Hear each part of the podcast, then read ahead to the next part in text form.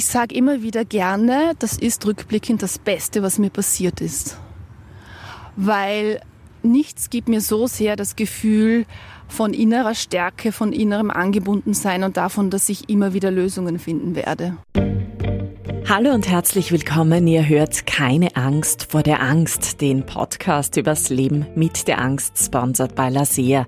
Ich bin Maria Stratner und ich freue mich, dass ihr dabei seid. In der heutigen Folge geht es um einen Begriff, der immer häufiger in Zusammenhang mit psychischen Erkrankungen genannt wird, die Resilienz. Resilienz leitet sich vom lateinischen resiliere ab, was so viel heißt wie abprallen. Das heißt, Resilienz beschreibt vereinfacht ausgedrückt die psychische Widerstandskraft eines Menschen.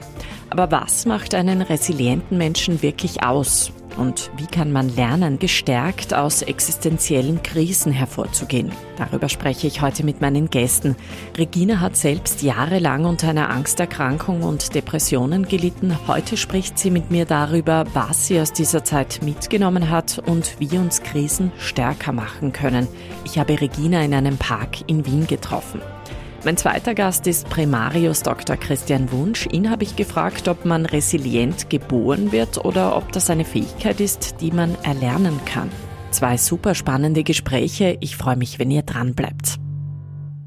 Hi Regina, schön, dass du da bist. Hallo Marie. Wir sprechen heute über das Thema Resilienz. Würdest du dich heute als resilienten Menschen bezeichnen, beziehungsweise was ist Resilienz eigentlich für dich? Ja, also heute würde ich definitiv sagen, dass ich ein resilienter Mensch bin. Und ähm, Resilienz für mich ist eine Art seelisch-geistiges Immunsystem. Das bedeutet, ähm, dass ich mich gewachsen fühle. Das heißt, äh, wenn irgendwelche schwierigen Situationen im Außen sind, Aufgaben, Herausforderungen auf mich zukommen, dann weiß ich, dass ich Ressourcen in, mich, in mir habe, auf die ich zurückgreifen kann und auf die ich auch, auch bauen kann. Also ich kenne mich so weit, äh, dass ich weiß, wo meine Stärken liegen. Und äh, ich kenne auch mein Umfeld so gut, dass ich weiß, auf wen und worauf ich bauen kann. Also erzähl uns bitte mal aus deiner Geschichte. Vor 15 Jahren hättest du die Frage vielleicht noch anders beantwortet. Ja, also vor 15 Jahren, da habe ich gerade erste Schritte aus einer sehr schwierigen Phase herausgemacht. Also das heißt, ähm, ich habe langsam wieder Boden unter den Füßen gespürt. Mit Anfang 20 wurde bei mir eine Angststörung und Depression diagnostiziert. Und für mich hat sich das so gezeigt, dass ich praktisch immer von einer Angst begleitet war. Also es war mein, mein täglicher Begleiter, war mal stärker, war mal schwächer. Und äh, das war auch begleitet von Grübelgedanken, von exzessiven Gedankenkreisläufen ich hatte den Eindruck, ich war auch ein sehr unsicherer Mensch, das hat sich auch im sozialen Kontakt gezeigt. Und ich hatte den Eindruck, ich kann nur innere Sicherheit in mir gewinnen, wenn ich die großen Lebensfragen für mich geklärt habe. Und das hat dazu geführt, dass ich nachgedacht habe, dass ich nach Antworten gesucht habe, dass ich gegrübelt habe. Und schlussendlich hat sich dadurch der innere Knoten immer fester gezogen. Also das war wirklich ein Gefühl von Auswegslosigkeit und die Angst ist immer größer geworden. Und als Reaktion darauf hat, hat sich das auf meine Stimmung niedergeschlagen. Also bin ich depressiv geworden. Und erstaunlicherweise jetzt gerade im Rückblick konnte ich zu dieser Zeit trotzdem gut funktionieren. Also ich konnte meine Aufgaben äh, gut erfüllen. Nur ich hatte nicht wirklich eine Freude daran. Und das Einzige, was für mich wirklich gezählt hat, ist, dass ich mich in meiner Haut wohlfühle, dass ich mich ausdrücken kann, und ja, und da hat dann eben vor 15 Jahren ungefähr Pi mal Daumen ein guter Weg begonnen. Wo war der Punkt für dich, wo du gesagt hast, so jetzt muss ich das angehen, jetzt muss ich etwas ändern? War da der Leidensdruck schon so groß? Also das wusste ich die ganze Zeit und es ist nicht so, dass ich nichts dagegen gemacht hätte. Und mein Umfeld hat mich auch total unterstützt. Das wollte wirklich, jeder Zweite wollte mich da rausziehen, hat aber gemerkt, dass er an dieser Aufgabe scheitert. Das hat diese Dynamik hat es nicht für mich und für alle nicht einfacher gemacht. Und der Punkt war eben zu einem gewissen Zeitpunkt, dass je mehr ich dagegen unternommen habe, je mehr ich dagegen angegangen bin, umso mehr hat sich dieser Knoten für mich zugezogen. Und ähm, das, was dann für mich, also es gab für mich so ein, so ein Schlüsselmoment oder so eine Schlüsselerkenntnis. Und das war, dass die Angst nicht weggemacht werden möchte, sondern gefühlt werden möchte. Was meinst du damit genau? Das bedeutet, dass es nicht darum geht, gegen die Angst etwas zu tun, die Angst wegzumachen, dagegen anzukämpfen, sondern dass es ganz im Gegenteil darum geht, sich in die Angst hin, hineinzubegeben. Der Weg, es gibt so, ein, es gibt so eine Aussage, es gibt nur einen Weg durch und nicht eine, und einen Weg drumherum.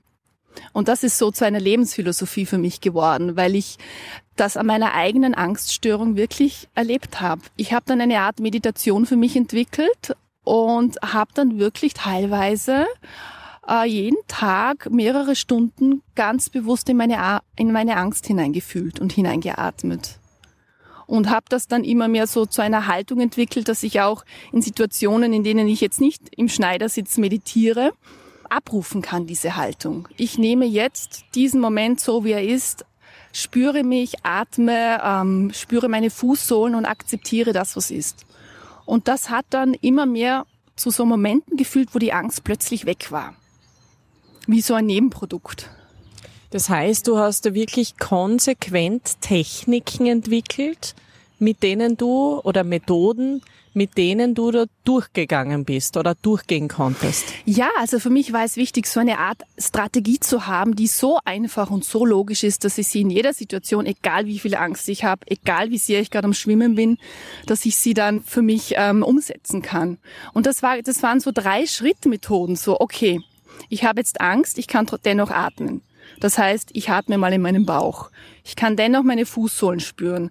Das heißt, ich spüre jetzt meine Fußsohlen. Und ich kann mir selber sagen, es ist okay, Angst zu haben.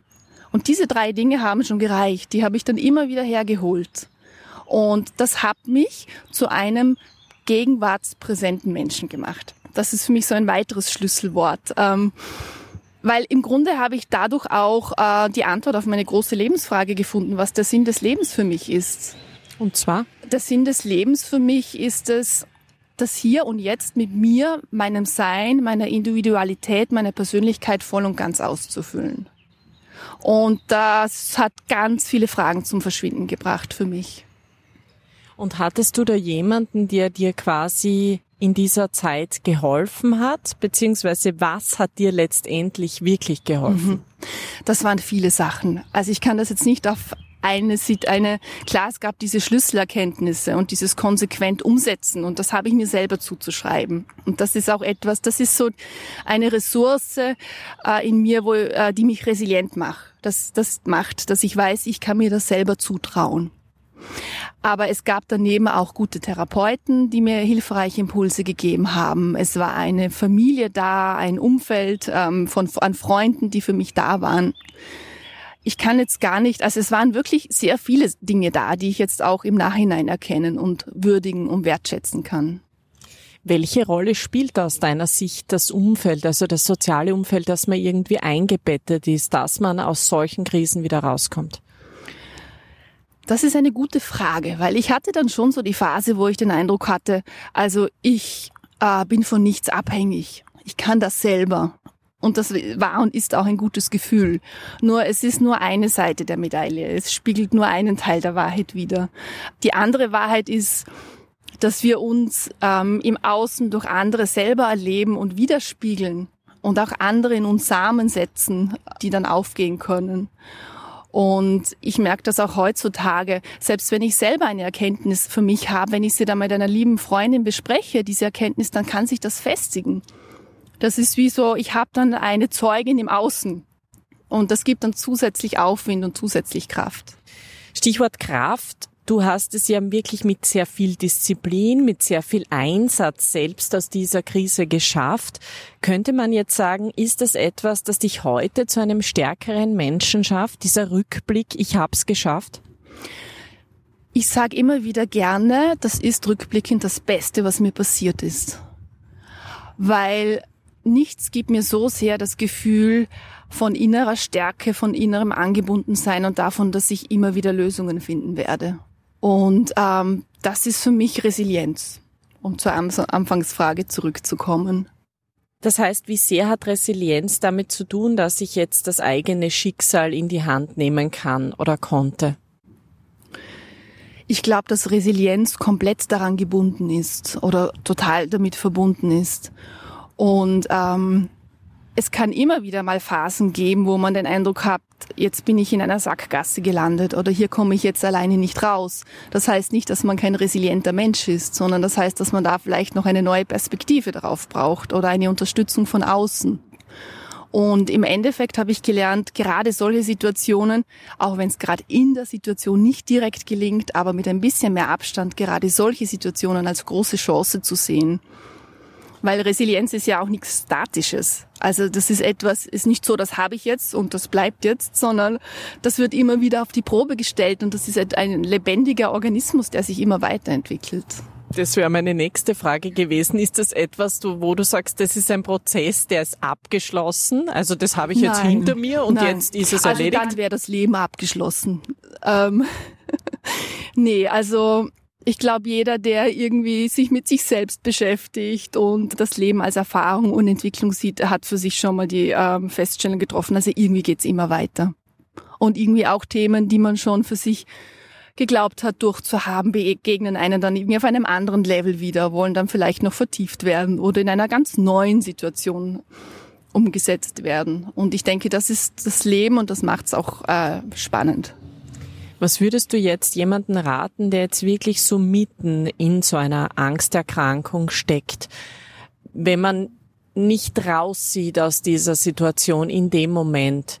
Was kann man, wie kann man Hoffnung geben? Also zwei Dinge. Das eine ist, dass das dann auch eine Akutsituation ist. Und das habe ich bei mir auch so erlebt. Es gab Akutmomente, da war ich auf Hilfe angewiesen. Und da war das auch ganz wichtig, dass Hilfe da war.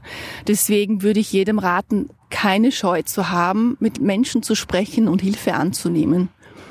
Das ist ein ganz wesentlicher Punkt. Und es geht ja auch darum, da irgendwie so eine Art stabile, ein halbwegs stabiles Umfeld für sich zu schaffen, damit man dann tiefer schauen kann. So, woher kommt diese Angst? Was möchte in meinem Leben noch gefühlt werden? Was möchte noch gesehen werden. Und da geht es, da ist man dann schon selber sehr gefordert. Da darf man Hilfe von außen nehmen, aber da ist man selber der Held in dieser Reise. Und das ist gleichzeitig auch das Schöne, weil jede Erkenntnis, die daraus kommt, dann wirklich äh, gefestigt ist. Die ist im Fleisch und Blut. Das heißt, ich darf in der Situation, wenn es mir schlecht geht, auch einmal sagen, okay, ich brauche jetzt definitiv Hilfe. Ich kann mir da jetzt in dem Moment vielleicht gerade nicht selbst helfen. Ich glaube, wenn man das macht, dann ist das ein Zeichen von Stärke. Ja. Und abschließend noch die Frage, wärst du überhaupt die Person, die du heute bist, wenn du nicht die Erfahrung mit deiner Angsterkrankung gemacht hättest? Also die Angsterkrankung hat mich ganz wesentlich geformt und zwar vor allem in den Eigenschaften, ähm, auf die ich heute besonders stolz bin und wo ich das Gefühl habe, da bin ich jetzt nicht nur eine Ressource für mich, sondern auch für andere Menschen. Und glaubst du, kann Resilienz überhaupt erst dadurch erwachsen, dass man eben gewisse Herausforderungen im Leben erlebt? Oder ist es etwas, das quasi genetisch veranlagt ist und es ist da? Weil das ist ja auch immer die große Frage. Gibt es das schon, dass das schon von vornherein da ist? Oder ist es etwas, das sich entwickelt aus der Konfrontation mit Herausforderungen? Ich glaube, dass Resilienz als Potenzial in allen Menschen angelegt ist. Und natürlich haben wir unterschiedliche Startbedingungen ins Leben, aber wir haben alle dieses Potenzial und wir sind alle aufgefordert, das in uns zu entwickeln. Davon bin ich überzeugt. Danke, das war ein wunderschönes Schlusswort. herzlichen Dank. Ich sage herzlichen Dank für das Gespräch. Papa. Mein zweiter Gast in dieser Folge ist Primarius Dr. Christian Wunsch. Herr Primarius Wunsch ist Vorstand der Abteilung für Psychiatrie und psychotherapeutische Medizin am LKH Neunkirchen. Herr Dr. Wunsch, vielen Dank, dass Sie sich die Zeit genommen haben. Danke für die Einladung. Schönen guten Tag. Wir sprechen in dieser Folge über den Begriff der Resilienz. Man hat jetzt den Eindruck, dass dieser Begriff aktuell ein Modewort geworden ist. Im Netz findet man zum Beispiel viele Kurse und Trainings, die versprechen, dass man dadurch resilienter werden kann. Aber klären wir vielleicht zu Beginn einmal diesen Begriff Resilienz auf. Was ist Resilienz? Mhm. Tatsächlich ist es aktuell so, dass das, wie auch der Begriff Burnout und Belastung und Stress ein Modewort ist, aber den Begriff an sich gibt es schon sehr, sehr lange, noch in unterschiedlichen Bereichen. Ursprünglich als lateinisches Wort erkennt man Resilienz aus der Werkstoffkunde. Wie stark kann sich ein Stoff biegen, das aber dann wieder in seine Ursprungsform, in seine Ursprungsgestaltung zurückkommt und eben nicht zerbricht. Und das hat man dann herangenommen und seit den 50er Jahren gibt es eigentlich schon Forschung über diesen Bereich. Was ist Resilienz? Wir definieren es, glaube ich, aktuell heutzutage so, dass es das Immunsystem der Seele, eine Art Schutzschild der Seele ist, um letztendlich gegen die einflüssenden Faktoren, gegen den belastenden Faktoren Widerstand und wiederum eine Art von Aufstehen, so wie wir das Stehaufmännchen kennen, ist, dass man zwar sicher Probleme und auch Belastungen erfahrt, aber an denen nicht zerbricht, sondern wieder aufsteht und wieder weitermacht und ins Leben zurückkommt. Mhm. Das heißt, das macht auch einen resilienten Menschen dann letztlich aus. Genau. Ich glaube, es geht nicht darum, dass man sagt, äh, wir müssen mit einer Ritterrüstung durchs Leben gehen und wir sind immun gegen Belastung und gegen Stress. Es wird immer im Leben, so wie wir es aktuell ja auch sehen, Belastungsfaktoren geben, wo wir gehofft haben, dass die eine äh, Krise überwunden ist, kommt die nächste und es wird auch in unserem Leben immer wieder belastende Faktoren geben. Aber wie gut schaffen wir es, wieder aus dieser Krise herauszukommen? Wie gut schaffen wir persönlich wiederum widerstandsfähig zu sein? wieder aufzustehen, wieder ins Leben zurückzukommen. Ähm, das heißt, es sind da jetzt mehrere Faktoren, die ja offenbar eine Rolle spielen. Man spricht von genetischen Komponenten, von der sozialen Prägung, all das dürfte hier hereinspielen. Wie sehr ist Resilienz jetzt tatsächlich genetisch veranlagt? Wie sehr ist es jetzt wissenschaftlich schon erforscht? Man hat versucht, ähm, viel Forschung zu betreiben, um diesen Begriff irgendwie zu erklären und eben ins Leben, in die Psychologie, in die Wissenschaft einbeziehen zu lassen. Aber es ist doch offenbar so, dass es nicht wirklich eine genetische Erklärung dafür gibt, sondern eine Art und Weise, wie wir geprägt sind, wie wir sozialisiert sind, wie wir ins Leben geworfen werden und auch da unterstützt werden. Also in den frühen 50er zum Beispiel gab es eine interessante Studie von einer Psychologin, Amy Warner hat die geheißen, die hat in Amerika das Glück gehabt, damals auf der Insel Kauai, also die hawaiianischen Inselstaaten, die damals noch nicht zu Amerika dazugehört haben, wo viel Armut geherrscht hat, viel Kriminalität, Drogensucht, Alkohol etc., eine Population zu beobachten. Und sie hatte da das Glück, dass sie einen ganzen Geburtenjahrgang über 600 Kinder beobachtet hat. Da hat sie ein Drittel herausgenommen, die unter besonderen belastenden Umständen herangewachsen sind. Zerrüttete Familie, Drogen, Alkohol etc. Erstaunlich war, dass da eine gewisse Gruppe sich trotzdem gut entwickelt hat, nämlich über die Jahre hinweg, fast über 30 Jahre in der Beobachtung, es geschafft haben, trotzdem ein Leben zu führen, eine Familie zu gründen, einen Beruf zu finden, ein erfolgreiches, ein glückliches Leben zu führen. Und was war bei diesen Kindern anders? Die allgemeine Erklärung dafür ist Bindung, Bindung und Beziehung. Ihnen war es offenbar möglich, selbst aus diesen zerrütteten Verhältnissen heraus Unterstützung im Leben oder in der Gesellschaft zu finden. Vielleicht war das ein Familienangehöriger, der Onkel, die Tante, Großvater etc. oder der Ortspfarrer oder eine Gruppe, ein Verein, die sie aufgefangen haben, die ihnen das Gefühl gegeben haben, dass sie nicht allein sind, dass sie vielleicht doch etwas schaffen können, dass sie daran glauben können und dass sie auch im Leben etwas erreichen können, auch wenn die Vorzeichen nicht perfekt waren. Das heißt, letztendlich hat jeder die Möglichkeit und jedes Kind auch die Möglichkeit, und jeder Erwachsene die Möglichkeit, selbst nach schweren Schicksalsschlägen. Wir erinnern uns zum Beispiel an Natascha Kampusch und es gibt ganz, ganz viele andere Persönlichkeiten, ähm, Mahatma Gandhi, Nelson Mandela etc., trotzdem es geschafft haben, wieder zurückzukommen und ins Leben zu finden. Das heißt, es ist tatsächlich das soziale Umfeld, das da offenbar die wirklich wichtige Rolle spielt. Ich denke schon, es ist dieses Grundbedürfnis, wonach wir streben, dazuzugehören. Wir sind fast ja Herdentiere oder Rudeltiere, Gemeinschaftstiere, das Gefühl zu haben, nicht allein zu sein, Unterstützung zu finden, sich in dem anderen auch wieder aufgefangen zu fühlen und auf der anderen Seite dieses Grundbedürfnis der Eigenwirksamkeit, selbst etwas dazu beitragen zu können, am Leben weiterzukommen und das Leben auch führen zu können. Mhm. Äh, wenn ich da jetzt ganz konkret fragen darf, also wie kann ich zum Beispiel Kindern dabei helfen, Resilienz zu entwickeln, jetzt als Elternteil? Mhm. Oft funktioniert das ganz von alleine. Da hat die Natur uns schon ein bisschen unterstützt. Wenn Sie sich ein kleines Kind vorstellt, das schreit, dann ist das schon das Bedürfnis nach Kontakt und nach äh, dem Gefühl, gehört zu werden. Und wenn dann die Mutter kommt oder der Vater kommt oder Erziehungsberechtigte kommen und es hören, es zur Brust nehmen, es aufnehmen, dann fühlt sich das Kind auch schon in seinem Tun selbstwirksam. Das ist schon der erste Schritt, wo man sagt, okay, ich kann offenbar etwas tun. Wenn ich mich melde, wenn ich mich aufmerksam mache, dann hört mir wer zu. Aber dazu muss wer da sein. Es muss Familie, es müssen Freunde, es müssen Kontakte bestehen. Und ich glaube, aus dem heraus, aus demselben Prozess, im selben Prinzip entsprechend, für die Menschen da sein, die gerade schwierige Situationen und Zeiten erlebt haben.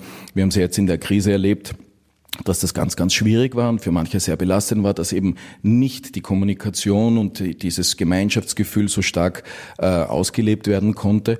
Und da merkt man schon, dass die Menschen das äh, annehmen können und sich dadurch selber wieder stärken können. Wenn wir zum Beispiel an 9-11 denken, die große Katastrophe, wo so viele Menschen gestorben sind, Verwandte, Angehörige etc., wo man gedacht hat, dass irrsinnig viele Menschen darunter zerbrechen müssen oder zumindest eine schwere posttraumatische Erkrankung mit sich ziehen müssen. Nein, das Wichtige war oder das Interessante war, nur ganz geringer Anteil ist wirklich äh, Langzeit- und chronisch erkrankt, weil in Amerika zum Beispiel dieses Gemeinschaftsgefühl, dieses wir schaffen das und wir kommen weiter, ganz, ganz viel und ganz, ganz stark zählt. Und Menschen, die diese Haltung haben, die diese Grundhaltung haben, ein bisschen einen positiven Eindruck im Leben, manchmal auch durchaus ein bisschen mit Humor auf manche Sachen reagieren können, nicht alles so ernst nehmen müssen, manchmal auch ein bisschen die Perspektive ändern können. Jetzt fühlt sich's ganz dramatisch an, aber vielleicht in fünf, in zehn, in zwanzig Jahren ist die Perspektive wieder eine andere und man weiß ja nie, wofür es gut ist. Denken Sie an die ersten äh, einschneidenden Erfahrungen, Liebeskummer, Trennungen. Manchmal im Nachhinein ist man froh, dass sich dann so entwickelt hat oder ein Jobverlust, wo im Nachhinein vielleicht ein anderer kommt. Das Leben, Gott sei Dank, hat immer wieder was für uns vorbereitet. Wenn ich jetzt aber in der Situation bin, dass es mir jetzt im Moment schlecht geht, wo ich vielleicht auch schwierig jetzt über den Horizont schauen kann, gibt es da vielleicht Methoden oder Techniken, wie man Resilienz entwickeln kann? Also da gibt es ganz, ganz viele unterschiedliche Angebote. Man spricht letztendlich schon äh, darum, dass es eine Therapie oder eine Unterstützung der Psyche sein soll. Bereits viele Bücher, Literatur, auch im Internet gibt es Tipps und Tricks. Ähm, man muss für sich dann schauen, was man herausnehmen kann, aber sich darum kümmern und äh, selber auch neugierig sein, was es für Möglichkeiten gibt. Ich glaube zum Beispiel wichtig ist, dass man selber mit dem Stress lernt umzugehen. Gewisse Entspannungsverfahren können da helfen, autogenes Training, äh, Muskelrelaxation oder einfach sich auch den positiven Dingen des Lebens mehr widmen, wie Musik, wie Sport, wie Bewegung, Kontakte pflegen, in der Natur sein. Ich glaube, das kann unterstützend sein, dass die Balance mit dem Leben zwischen Stress, und, und belastenden Faktoren oder positiven Faktoren sich wieder ausgleichen kann. Man kennt da auch dieses klassische Modell der sieben Säulen, der Resilienz, Stärkung und der Stärkung des psychischen Immunsystems. Und da heißt es eben, pflegen Sie Ihre Beziehungen, ähm, ein bisschen die Distanz wahren im, im großen Kontext aufs ganze Leben hingesehen, dass man sich letztendlich auch gewahr wird, eine Krise kann auch überwunden werden und das Leben geht trotzdem weiter. Dass man sich vielleicht auch äh, kleine Notizen macht, so eine Art von Tagebuch oder Attribute-Listing nennt man das. Was ist doch noch gut im Leben und was ist doch noch positiv im Leben, auch neben diesen belastenden Faktoren. Was gelingt mir vielleicht noch? Wo habe ich selber trotzdem noch Einfluss? Dass man sich Ziele setzt, dass man positiv ins Leben hineingeht, auch das Leben positiv erwartet, dann kommt auch was Positives zurück und dass man im Jetzt und Hier auch achtsam ist. Wir streben danach immer nur, das Vergangene durchzudenken und haben Sorgen, manchmal auch Ängste vor der Zukunft, aber verlieren das Leben an sich, nämlich die Achtsamkeit im Hier und Jetzt. Und das ist manchmal nur ein kleiner Moment, wo man sich vielleicht die Umgebung anschauen kann, äh, jetzt ähm, die, die, die Natur anschauen kann, wie alles blüht und sprießt. Das macht schon was auch mit der Seele, das beruhigt und das findet ein bisschen ein, ein Gefühl der der Selbstwirksamkeit und der Ich-Stärke. Gerade im Punkt der Achtsamkeit ist es ja so, dass wir das vielleicht auch ein Stück weit verlernt haben. Ist es etwas, was wir wieder neu lernen müssen? Ich glaube nicht unbedingt neu lernen.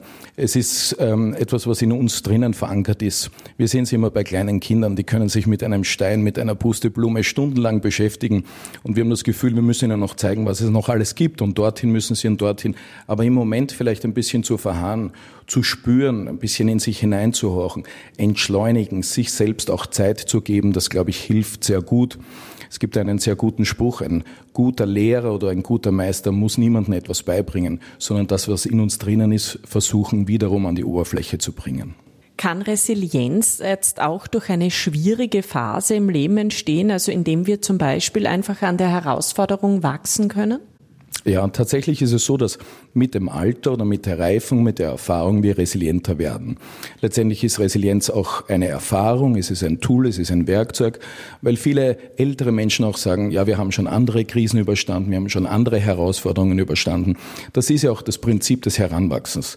Wir wachsen mit kleinen Herausforderungen heran, mit kleinen Aufgaben, wo uns offen und äh, hoffentlich noch die Eltern und die Angehörigen unterstützen. Und dann im Leben müssen wir immer mehr auch mit unserer Selbstverantwortung, mit unserer Ich-Stärke lernen umzugehen. Aber da haben wir schon etwas, was wir auf unsere Habenseite geschrieben haben. Das heißt, mit ständiger Herausforderung, mit dem Gefühl, dass wir auch schon Krisen überwunden haben, wächst auch unsere Widerstandskraft, unsere, unsere Stärke, unser Immunsystem der Seele, unsere Resilienz. Sind jetzt Menschen dann zwangsläufig, die viel in ihrem Leben durchgemacht haben, eher dazu in der Lage, Resilienz zu entwickeln? Mhm.